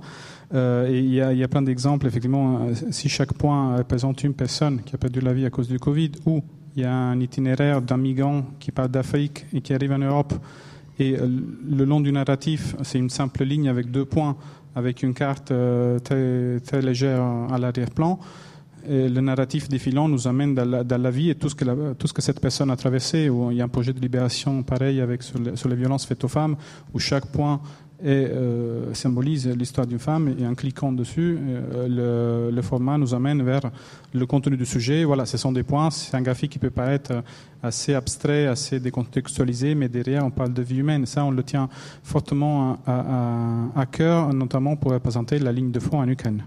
C'est un travail qu'au fil du temps, au fil des enjeux géopolitiques, diplomatiques, sécuritaires, militaires, on peut, être tenté de représenter des cartes de la ligne de fond en Ukraine comme des simples, simples lignes qui bougent, des flèches, et d'animer ça et d'extraire de, de, tout ça uniquement le côté euh, froid, analytique, distant. Euh, j'essaie justement de, on essaie justement de, de ludifier le moins possible ces sujets-là parce qu'on parle vraiment de sujets qui sont graves, qu'il faut recontextualiser, qu'il faut garder euh, dans un, une certaine distance avec ces sujets-là. Et du coup, tous ces mouvements de data, data empathie, je ne sais pas comment on peut l'appeler, euh, ces dernières années, c'est effectivement quelque chose que s'est développé ces dernières années et que je, tiens à souligner. Je pense que même avec des formats euh, plus classique qu'on a l'habitude de voir sur des dashboards. On, peut euh, traiter de sujets très humains avec de la visualisation de données. Euh, j'ai un, exemple en tête d'une très vieille visualisation, je crois que c'est de périscopique, euh, sur les, décès liés aux armes à feu aux États-Unis. À, base de line chart, donc de courbes, où en fait le parti pris était de représenter sur les quelques centaines de derniers décès euh, la ligne de vie euh, des personnes décédées et en fait on les voit donc euh, dans le temps avec une frise chronologique et, une courbe qui ressemble à une, une courbe l'âge qu'ils prennent et à un moment la courbe s'arrête et on redessine une autre ligne comme ça et la courbe s'arrête. Et en fait, c'est toutes les, les, années qui n'ont pas été vécues et à la fin, il y a un, quelque chose qui ressemble à des line charts et à des bar charts, mais la façon dont le sujet est traité euh, rend le sujet très sensible et c'est dans l'éditorialisation, dans la façon de titrer, dans la façon d'utiliser ces formats classiques, aussi dans l'animation d'ailleurs qu'on va pouvoir aller chercher quelque chose d'un peu décalé. Donc c'est pas vraiment lié, euh, c'est vraiment l'angle de, de, traitement de, de, de l'information dans lequel on va pouvoir trouver ce côté humain. Et pour rebondir sur ce côté euh, euh, émotionnel de la visualisation, je vais en profiter pour euh, introduire un sujet dont on n'a pas encore parlé, qui est la data sonification. sur les, sujets des morts liés à la crise du Covid et de cet effet un petit peu froid des dashboards. Il y a un projet qui était très marrant de Jan Willem Tulp, un designer de visualisation de données, qui consistait à donc on ouvrait une page qui montrait les statistiques des décès liés au Covid en Europe. Et à chaque fois qu'il y avait euh, un nouveau mort estimé, donc en lissant les chiffres de nombre de morts par jour, euh, en les lissant dans le temps, de telle sorte qu'il y avait une sorte de petit compteur euh, et les chiffres se mettaient à jour en temps continu, donc toutes les 5 minutes dans certains pays, au plus haut de la crise, toutes les 30 secondes dans d'autres pays. on avait les chiffres qui s'incrémentaient. Ça, ça pourrait avoir l'air très très froid, des chiffres qui s'incrémentent. Sauf que l'interface était accompagné de design sonore, branché lui aussi sur les données, de telle sorte qu'il y avait un petit son qui sonnait à chaque fois qu'il y avait une nouvelle mort. Et cet effet d'ouvrir une page et d'avoir quelque chose qui sonne, un petit bruit assez neutre, mais un petit bruit, qui sonne à chaque fois qu'il y a une mort, rendait le truc mais sidérant quoi vraiment parce que selon les pays sur lesquels on s'attardait, certains pays c'était c'est effrayant. Euh, d'autres pays c'était beaucoup plus euh, beaucoup plus espacé et, et, cet effet de data sonification peut aussi introduire quelque chose de beaucoup plus fort dans les émotions parce que le son est euh, un sens qu'on rattache pas forcément à des choses froides, très rationnelles. Euh, mais plutôt à la musique, à la vie euh, au quotidien. et donc, c'est aussi une autre façon d'introduire de, de, la représentation des données à travers les sens qui peut aussi amener des choses intéressantes merci. Euh, et du coup, par rapport à, tout ça, justement, la data vise sensible, et en même temps, on peut avoir aussi des objectifs de neutralité. Est-ce qu'une data vise peut être neutre et objective totalement, euh, comme un article de presse, etc. Laurie, euh, vous, vous êtes dans un contexte institutionnel, vous avez vraiment une responsabilité de diffuser une information, j'imagine, la plus neutre et objective possible, et en même temps, il y a des messages à faire passer. Est-ce que cette articulation est compliquée? Parce que dès qu'on fait un, choix sur une data vise, il y a déjà un message. Comment, comment on arbitre tout ça? Faire une carte, c'est faire des choix. et faire une date à vise, c'est faire des choix. Mm. Euh, après, c'est vrai que nous, on a un, devoir à l'Institut quand même dans ce qu'on produit de par nos missions, de faire en sorte qu'effectivement euh, euh, les visuels que l'on propose et la façon dont on les représente soient le plus objectifs possible. Après, c'est vrai qu'on est en train de parler de visuel. Donc le visuel, il a forcément sa part de subjectivité. Euh, et on va jouer de toute façon sur ces visuels. On va jouer sur la forme, on va jouer sur la couleur, on va jouer sur la façon dont on va hiérarchiser l'information. Mhm. Euh, moi, je pense que ce qui est important surtout, c'est de raccrocher son visuel à un message. Euh, comme tout cartographe, les data visuels data designers, c'est pareil. la première question qu'on se pose, c'est qu'est-ce que je veux dire? Et la deuxième, c'est généralement à qui je veux le dire? Et ensuite, on se pose la question de comment je vais le dire. Mais la première question, c'est qu'est-ce que c'est mon message?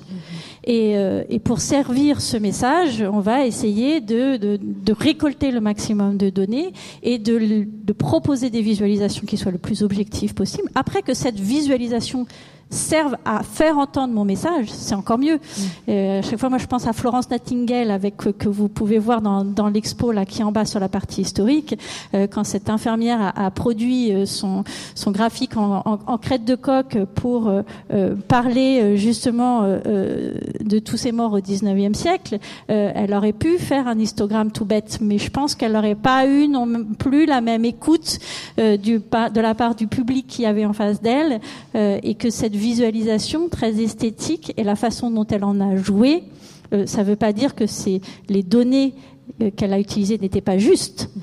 Par contre, elle s'est servie des visuels à sa disposition pour avoir un impact plus fort mhm. sur euh, sur son auditoire. Mhm. donc voilà, donc nous oui, on a un devoir d'objectivité dans la donnée source qu'on utilise. Est-ce que maintenant on utilise parfois bah, les, outils à notre disposition pour appuyer notre message et le discours qui l'accompagne? Euh, Oui, sûrement, mais pas en tout cas pour tordre le message, ça c'est sûr. C'est ça. Oui. Thomas Watkin, est-ce que vous auriez quelque chose à dire par rapport à ça? Euh, J'avais quelque chose que je voulais vous demander, mais ça me revient pas. Est-ce que vous avez un Nous arrivons à la fin de ce parti pris. Préparez vos questions. Euh, oui, par rapport à l'objectivité, vous aussi, donc vous, êtes chercheur, donc j'imagine qu'il y a un devoir aussi d'objectivité, de neutralité. Euh, Est-ce qu'en même temps, vous avez euh, cette, euh, vous sentez qu'il y a une articulation à faire en justement faire passer un message et en même temps euh, révéler au, maximum quelque chose de juste? Par exemple, sur vos lieux du design, il y a cette notion peut-être aussi de péremption des données, c'est-à-dire que c'est une photographie à un instant T, peut-être des lieux du design, mais ce que je comprends pas, c'est que dans les données, ça se périme, ça change très vite. Comment on peut aussi faire vivre ces données, peut-être les adapter parce que ça va se réactualiser. Il y a peut-être ce sujet-là aussi. Comment comment on joue avec ça, peut-être? Alors je pense que la, dimension historique, voire euh, le, trajet ou le parcours de la donnée par sa visualisation euh, est très important. C'est-à-dire que euh, dans notre processus de travail, le fait d'avoir été amené, invité dans le cadre de la France Design Week, dans un lieu emblématique de Montpellier, Tropice, faire une exposition, mais dans une intention finale de, de publier euh, un cahier euh, dans le cadre euh, de cette recherche de POPSU sur des formats différents, c'est-à-dire d'avoir des points d'arrêt qui constituent une forme de d'itération du travail dans une logique d'une certaine manière de design, comme un projet où la donnée à un moment se fiche par la représentation. Mhm. Il y a une forme d'objectivité qui peut après être contredite, qui peut répondre, qui peut susciter des réactions. Je pense que d'une certaine manière, ça répond à votre euh, à votre question. Euh, et dans ce sens-là, nous avons euh, et nous sommes toujours en cours. Nous finalisons le, le cahier qui sera publié prochainement. Nous avons publié un, un, article dans un numéro de revue que j'ai coordonné dernièrement de la revue Sciences du Design sur design urbain territoire pour faire état de ce processus de travail, de recherche et de collaboration et qui permet de, donner à un moment un point d'arrêt à la donnée, euh, de lui donner cette objectivité par euh, ce, ce, support écrit et ce travail de narration euh, qui se fait de manière collaborative aussi par mm. des pairs. Donc, euh, je, je, crois que ça, que ça répond à, à, votre à votre question d'une certaine manière dans ce sens-là. Dans ce sens-là, le rôle du travail du chercheur. Oui, tout ce processus finalement cartographique qui a été mené. Et à un moment donné, on fait un point d'arrêt mais ça n'empêche pas peut-être d'avoir d'autres versions de la carte plus tard aussi, avec peut-être un projet de vise interactive après votre grand format. Ça, c'est assez impressionnant d'avoir eu cette carte euh, mise sur du grand format. Là aussi, moi, je pense qu'il y a un côté sensible justement pour rentrer dans les données par le grand format, puisque le lecteur va pouvoir se balader librement sur la carte de façon, voilà, l'œil est un moyen très naturel sans la souris pour, pour pouvoir se balader sur les données. Donc ça, c'est très intéressant. Je crois qu'on arrive à, la fin de ce parti pris pour essayer de tenir à peu près les délais. Euh, maintenant, on peut passer à une phase de questions. Si vous avez des questions à poser à nos invités, n'hésitez pas. Euh, Peut-être qu'il faudra passer les micros, je ne sais pas.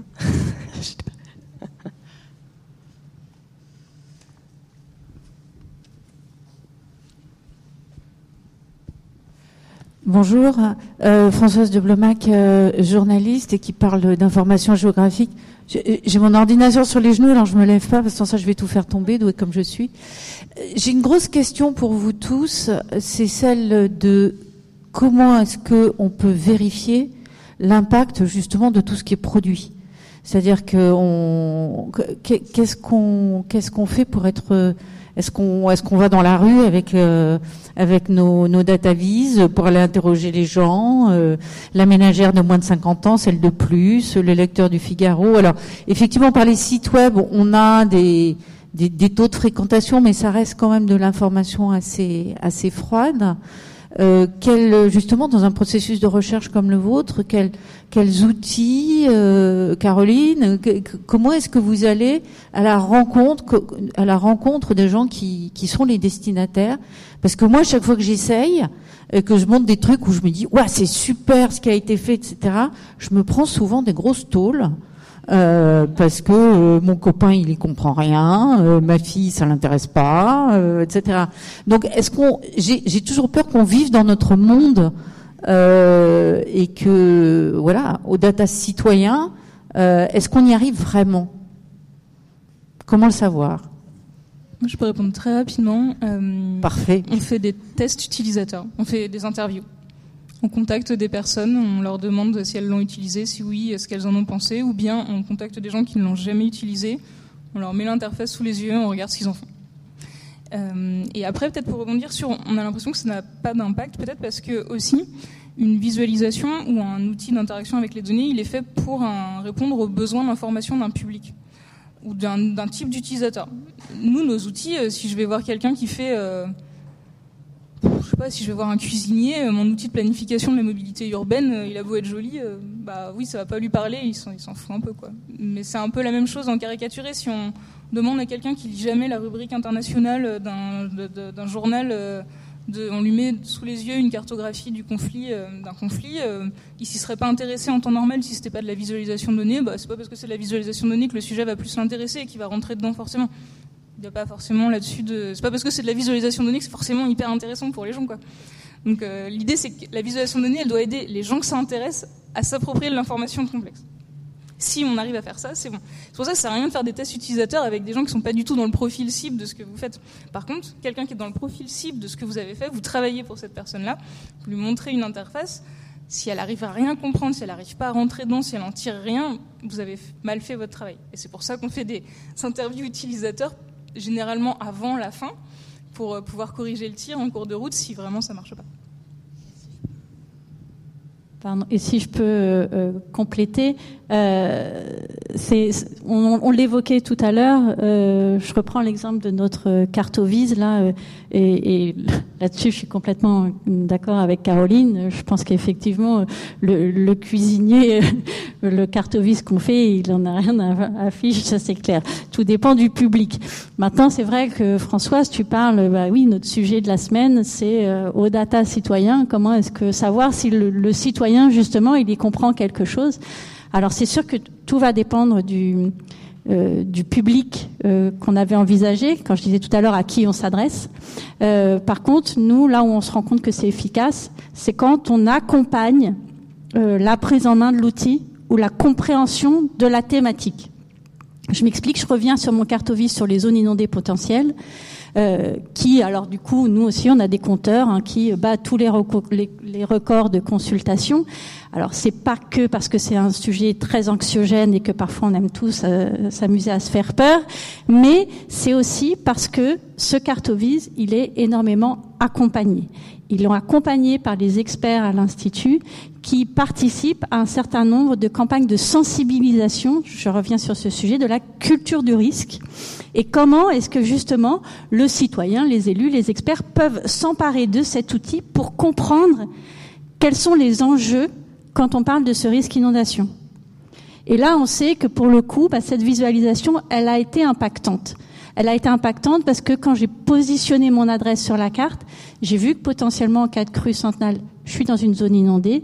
J'ai vu qu'est-ce que ça, à quoi ça correspond un mètre de hauteur d'eau j'ai compris que bah, c'est pas simplement que euh, je vais avoir les pieds dans l'eau, que ma voiture va plus avancer, mais c'est aussi que mes câbles électriques, que les réseaux, que mon métro, ne vont plus être accessibles. J'ai vu que mon commerce de proximité, euh, l'école à côté sera plus accessible, et j'ai compris donc là, dans ces cas-là, effectivement, on peut se rendre compte que euh, la data visualisation a eu un impact dans la compréhension de ce qui était en train de se jouer.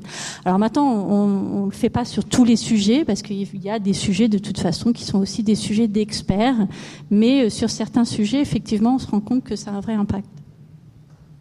Euh, J'aimerais répondre à votre question aussi. Je pense que ça, ça fait écho énormément à ce qu'on a essayé de faire dans ce projet des lieux du design où euh, dans une logique de, de recherche projet, on a voulu euh, faire d'un sujet euh, imprenable et relativement hybride, d'hybrider aussi la recherche en s'adressant à des publics très très divers.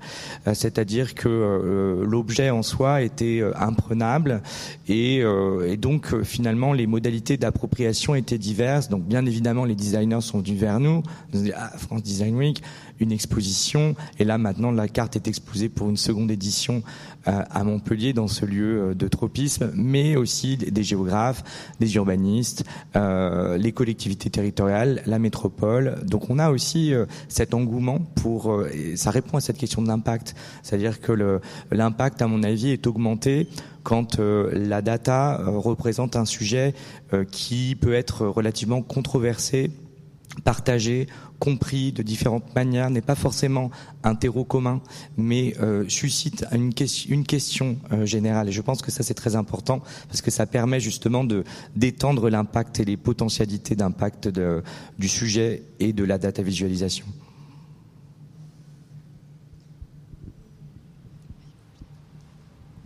Euh, Alexandre Blin, urbaniste programmiste chez Alphaville. Euh, J'ai bien aimé euh, ce que vous évoquiez tout à l'heure sur euh, la data sonification. J'avais entendu qu'il y avait des recherches là-dessus, notamment pour euh, interpréter avec des sons euh, des données parce qu'on on les comprend mieux, enfin en tout cas l'oreille euh, distingue mieux le spectre, mais j'ai surtout entendu des exemples notamment de traders qui faisaient ça pour mieux gagner de, mieux jouer sur les actions. Est-ce que vous avez des exemples sur le, territoire, sur un volet géographique d'utilisation de data sonification?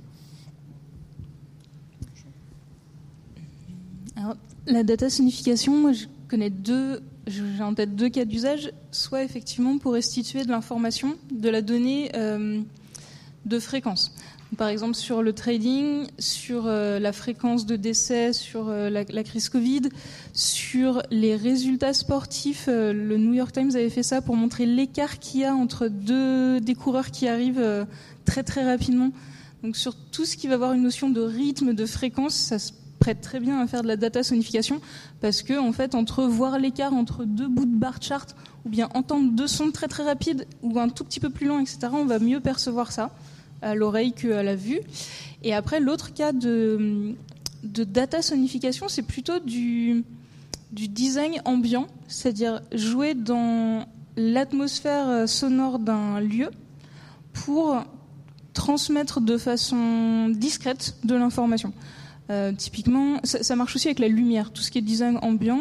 Par exemple, la lumière, elle peut être, le son d'arrière-plan, il peut être plus ou moins sombre, plus ou moins joyeux, il peut être plus ou moins fort ou plus ou moins léger.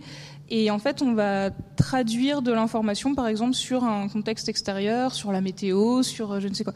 Donc c'est un autre cas d'usage euh, qu'on va retrouver dans des dans des applications peut-être plus tangibles sur du jeu vidéo par exemple ou sur des, environnements très gamifiés qui a le mérite d'être euh, quelque chose qui, qui attire pas qui pas l'attention. Tout ce qui est design ambiant, c'est on, fait passer de l'information comme ça dans le dans la toile de fond, sans demander à l'utilisateur d'être focus dessus, sans encombrer son champ d'attention euh, euh, vif. Et, et, le moment où il va y prêter attention, il va, il va, il va remarquer quelque chose, ou bien juste par l'ambiance du lieu, il, va euh, appréhender l'information, il va avoir reçu le message sans forcément avoir un gros niveau d'attention consciente à ça. Donc c'est utilisé dans certains cas de design ambiant.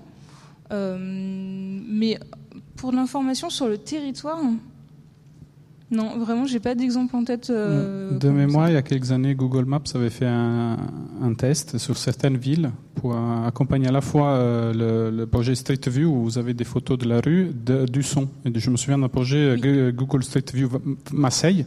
Donc il y avait un, toute une expérience immersive. Vous avez un, Street View qui allait dans des rues piétonnes de Marseille et c'était accompagné du son qui était enregistré à telle heure de la journée. Vous passez à 22 heures, c'est pas la même, pas le même son qu'à 10 heures du matin et à 15 heures.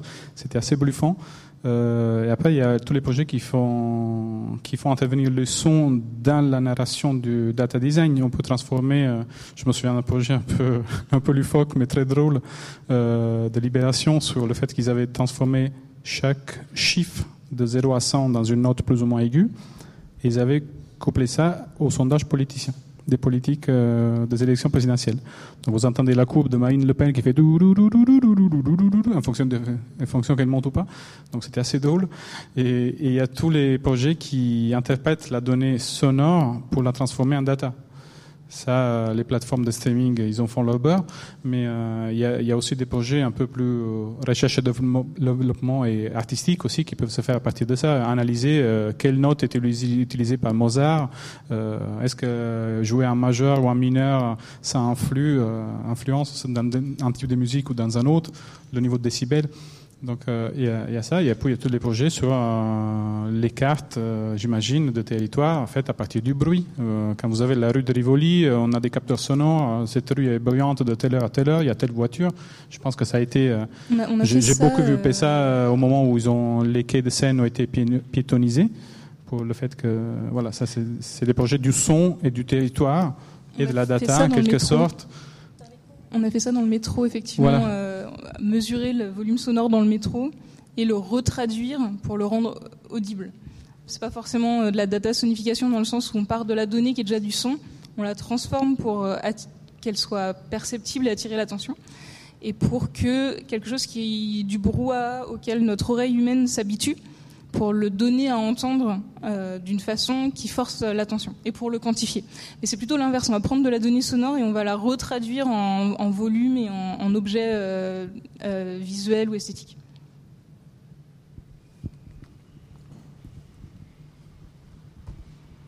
bonjour, j'aurais une question. Je voulais savoir comment, comment procède la, la data euh, journaliste euh, pour ces données Est-ce que c'est en communiquant ou en rendant compte des, chiffres? Euh, En communiquant les chiffres Il faut, faut récupérer les chiffres, vous voulez dire? Oui, comment, comment la, la, la data journaliste rend compte pour ces données quoi? Comment on trouve les données? Je suis désolé. Hein, je, je voulais savoir euh, c'est quoi le métier de la data journaliste? Comment, comment il fait? En deux mots, qu'est-ce que le métier de data journaliste? Euh, Je vous présente un data journaliste très talentueux. Bon, en gros, euh, on est vraiment dans un travail de vulgarisation aujourd'hui. Enfin, je pense que le métier a beaucoup changé en quelques années. On en parlait tout à l'heure avec Dario, mais il y a il y a 7 ou 8 ans, c'était encore beaucoup de scrapping, donc de récupération un peu pirate de données, parce qu'il n'y avait pas beaucoup de sources pour essayer d'en faire quelque chose. Donc on faisait un peu avec ce qui était disponible sur le net. Et c'est vrai que ces dernières années, surtout en France, on a, eu la chance d'avoir une explosion des données publiques. Donc notre métier, ça va quand même principalement euh, s'axer autour de ces données publiques et essayer de. Après, ça va être des bases qui sont qui sont assez austères, les données de l'Insee, ce genre de choses, et ça va être essayer de les vulgariser et surtout d'en tirer une information essentielle. C'est comme un article classique d'en ressortir un angle, une information et de la restituer au lecteur. Et, et vous communiquez plus c'est ça quoi en fait. Où, vous vous, rendez compte euh, des, chiffres, des données ou...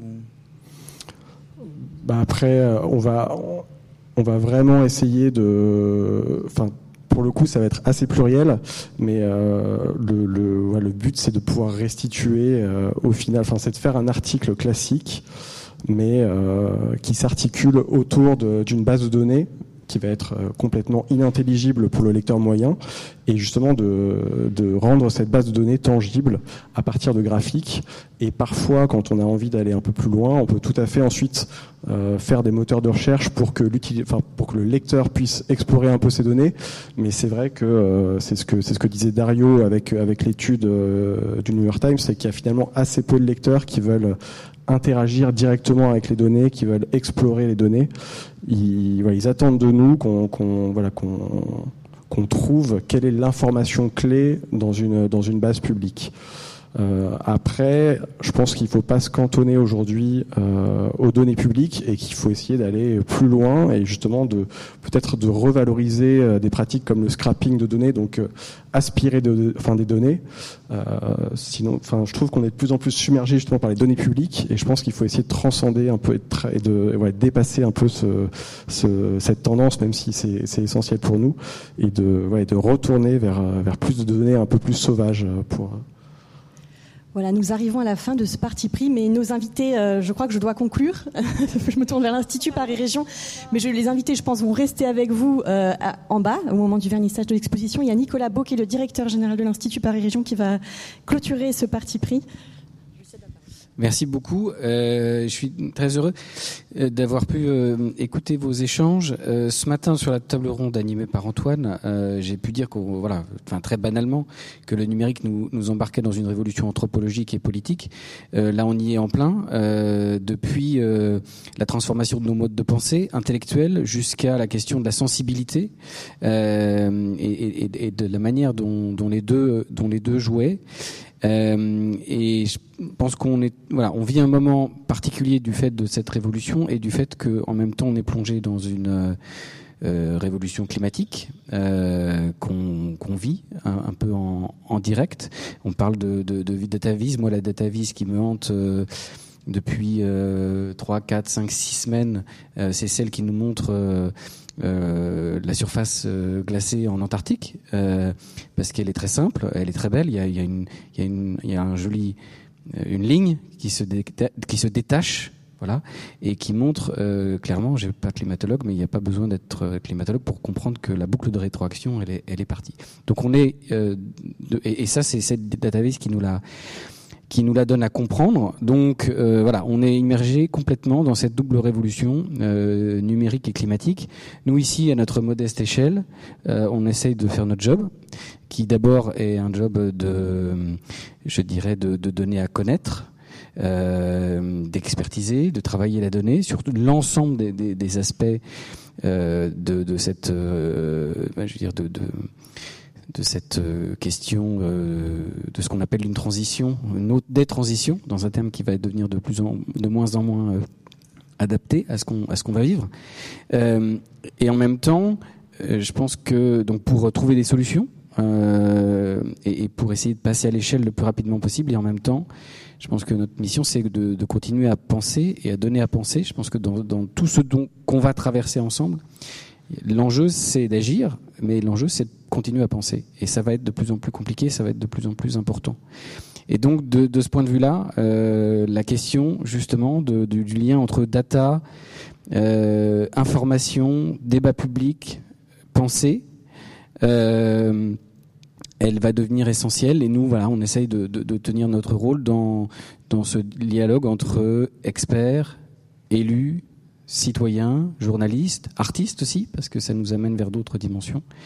Et donc, moi, je suis personnellement, c'est des questions que, auxquelles je m'intéresse depuis de, longues années, euh, et c'est vraiment une, satisfaction personnelle très forte que d'avoir vécu ce moment aujourd'hui avec vous en conclusion d'une journée extrêmement riche. Alors, la conclusion, elle arrive maintenant, euh, puisqu'on va tous descendre euh, pour aller voir l'exposition qui a été préparée euh, par l'équipe de l'institut. Euh, j'ai beaucoup, beaucoup de remerciements voilà, interne d'abord parce que euh, voilà, ce parti pris et l'exposition euh, ont été ont été magnifiquement préparés par Virginie Palis et Julie Saris. Merci aussi à Linda. Merci à Laurie qui a euh, qui a été qui a été la curatrice de cette exposition et, et, beaucoup d'autres personnes à remercier en interne.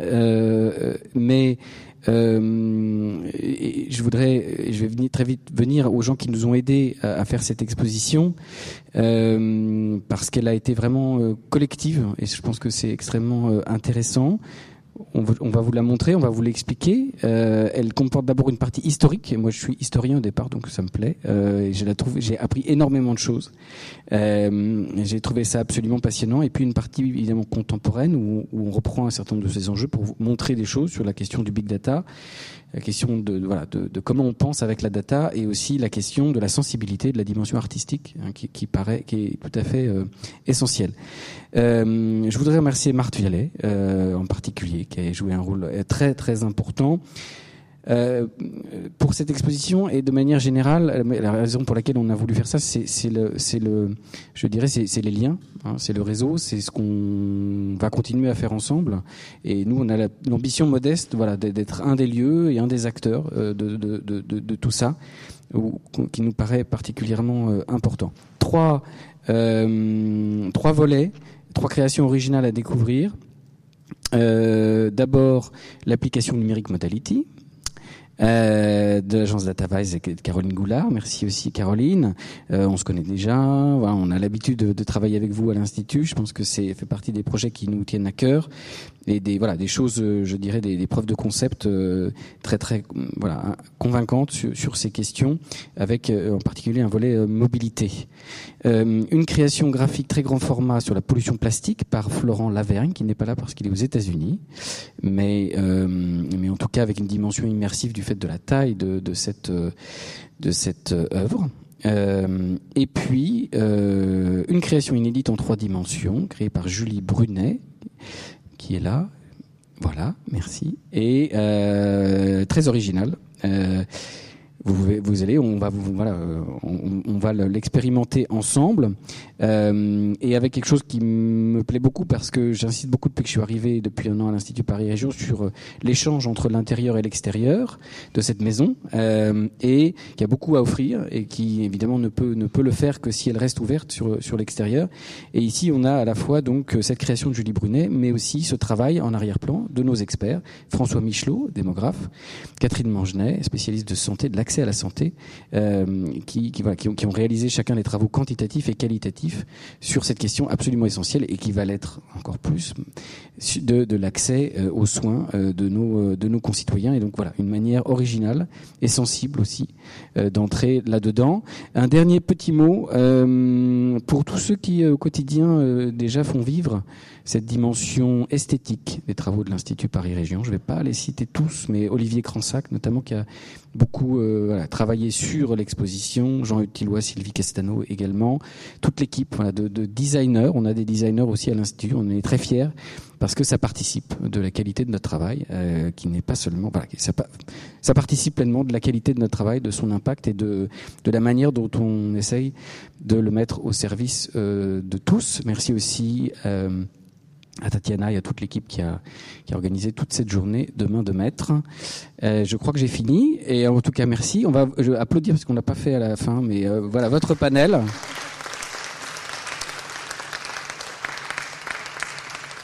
Et je, vous invite à descendre pour découvrir l'exposition. Je vous rappelle que la journée continue demain.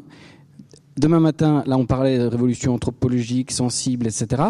Visiter un data center, euh, c'est pas anodin. Voilà, le, cette ère du numérique, elle transforme, euh, elle transforme le territoire, elle transforme euh, elle appelle aussi peut-être une nouvelle esthétique. J'ai voilà, un, euh, un ami qui publiait une tribune en Libération sur voilà, comment faire des data centers l'équivalent de nos gares du 19e siècle, c'est-à-dire également des œuvres architecturales qui s'inscrivent dans l'espace, qui, qui ont une intelligibilité, qui, qui sont des repères communs. Euh, on pourra se poser ces questions en visitant le data center demain et puis à nouveau à l'Institut demain après-midi pour discuter de plusieurs choses, notamment de cette question des data centers. On présentera l'étude qu'on a publiée cette semaine sur, euh, sur cet enjeu. Merci à tous et donc bonne, bonne visite.